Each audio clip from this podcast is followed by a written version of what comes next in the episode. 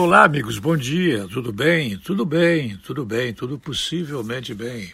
Possivelmente bem. O presidente da República, ele, por consequência da convivência com o projeto eleitoral, que envolve democracia, envolve poder judiciário, envolve poder legislativo, envolve poder executivo, ele acaba entrando numa saia justa impressionante, né? Após anunciar que vestiria a condição de vetar o fundo eleitoral de 5,7 bilhões, o presidente Jair Bolsonaro afirmou que a verba para a campanha em 2022 deverá ser de cerca de 4 bilhões de reais. Opa, gostei. Ele disse que ia vetar, não vetou completamente, não vai brigar com o Congresso, veta parcialmente. Mas em conversa com apoiadores, o presidente citou projeção equivocada para a inflação. Sabe lá o que quer dizer isso? E distorceu informações sobre o que diz a lei em relação ao financiamento do processo eleitoral, da campanha para a eleição de presidente, governador, deputado federal, deputado estadual e senador.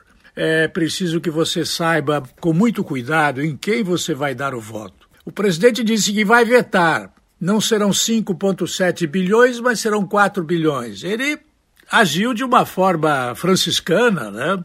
E ele disse que 5,2 bilhões é demais, mas 4 bilhões para toda essa raça de gente, senador, deputado federal, presidente de partido, deputado estadual, para cada um dos partidos, é de bom tamanho. Eu não acho. Acho que é muito dinheiro para nós termos uma qualidade de um poder legislativo muito aquém da conta.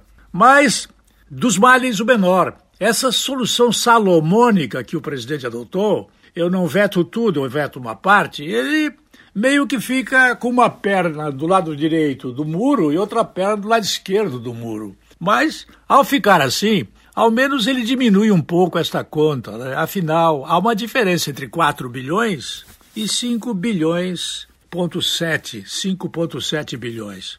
Eu prefiro um presidente assim, que enfrenta a realidade da solução salomônica, do que um presidente que seja ladrão, bêbado, mije nas calças e faça o povo passar vergonha, dizendo-se que é o cara mais honesto que existe neste globo. Eu volto logo mais.